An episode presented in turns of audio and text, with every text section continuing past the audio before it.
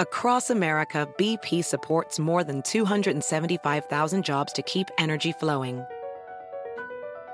Jobs like updating turbines at one of our Indiana wind farms and producing more oil and gas with fewer operational emissions in the Gulf of Mexico. It's and, not or. See what doing both means for energy nationwide at bp.com slash investing in America. Live life at your pace. Click the banner or go to visitwilliamsburg.com to discover how. Because here in Williamsburg, life moves at one pace, yours. Scramble through our world class golf courses or shop your way through the square. Be one with nature as you hike or bike through our parks and trails or hunker down at one of our breweries. And when it's time to eat, be sure to bite into our eclectic food scene. It's all waiting for you in Williamsburg. Book your trip today and live life at your pace. Es noticia en NTN 24. Hola, soy Moisés Naim y usted está escuchando una parte de mi programa de televisión.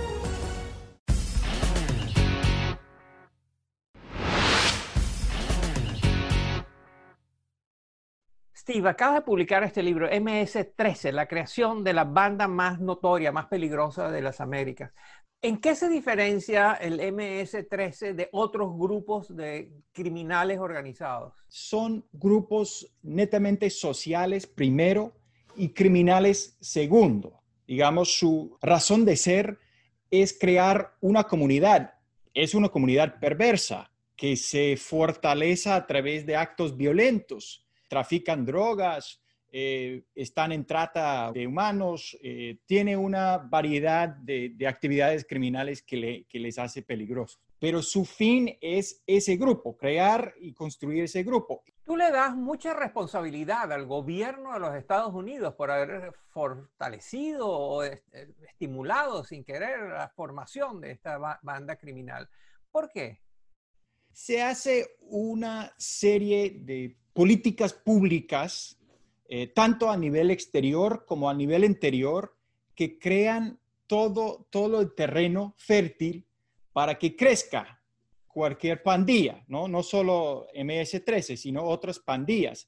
A nivel foráneo, hacen y crean eh, y apoyan regímenes eh, autoritarios. Y a nivel interno, tienen como un estado policial, sobre todo en los barrios marginales, donde, donde crecen ese tipo de pandillas. No hay oportunidades. Todas esas tendencias van cerrando espacios. Y en la manera que, que, vas cerrando espacios y posibilidades, vas abriendo espacios para, para grupos como, como la Mara Salvatrucha. y hay un personaje que tú utilizas a lo largo del libro para ilustrar algunas de las características de la organización. Él se llama Norman. Háblanos de Norman.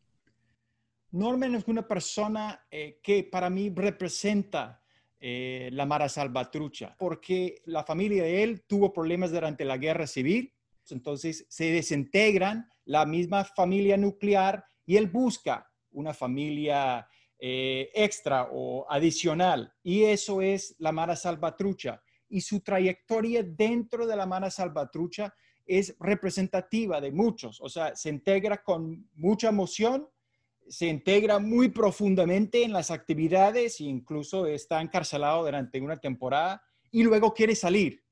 ¿Y dónde está él hoy en día? No puedo revelar dónde, dónde vive, o sea, es parte del trato que, tengo con él, eh, porque su vida está en peligro, porque huyó de la pandilla, huyó de, de El Salvador para vivir en Estados Unidos. Tú mantienes que hay muchos mitos alrededor de la Mara Salvatrucha de MS-13.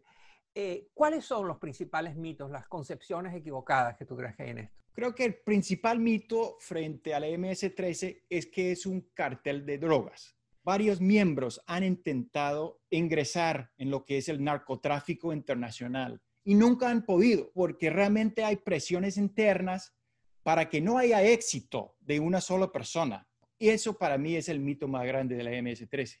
El uh, presidente Donald Trump ha mencionado varias veces a la MS-13 y lo considera una amenaza muy grande, los llama animales, los ha puesto en el, uh, muchas veces en el centro de la conversación nacional.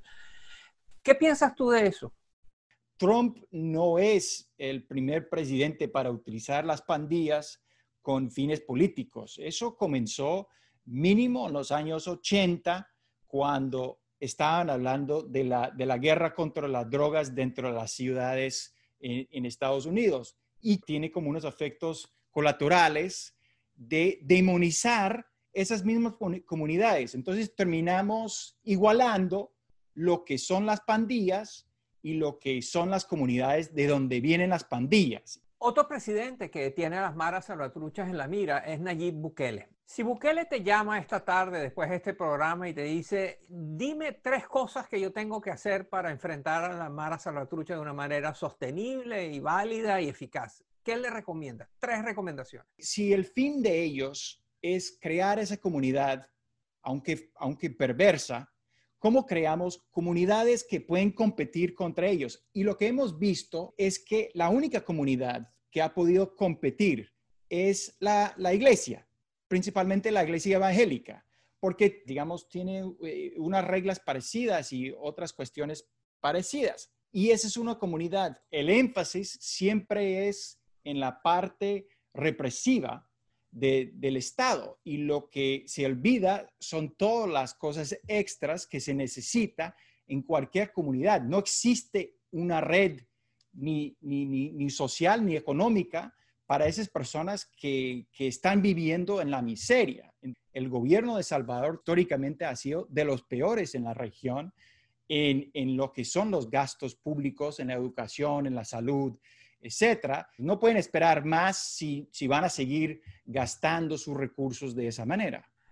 Steve Dudley lleva años investigando el crimen organizado en América Latina. Eh, lo conoce mejor que nadie y lo analiza mejor que muchos. Acaba de publicar este libro sobre la Mara Salvatrucha. Muchas gracias por estar con nosotros, Steve.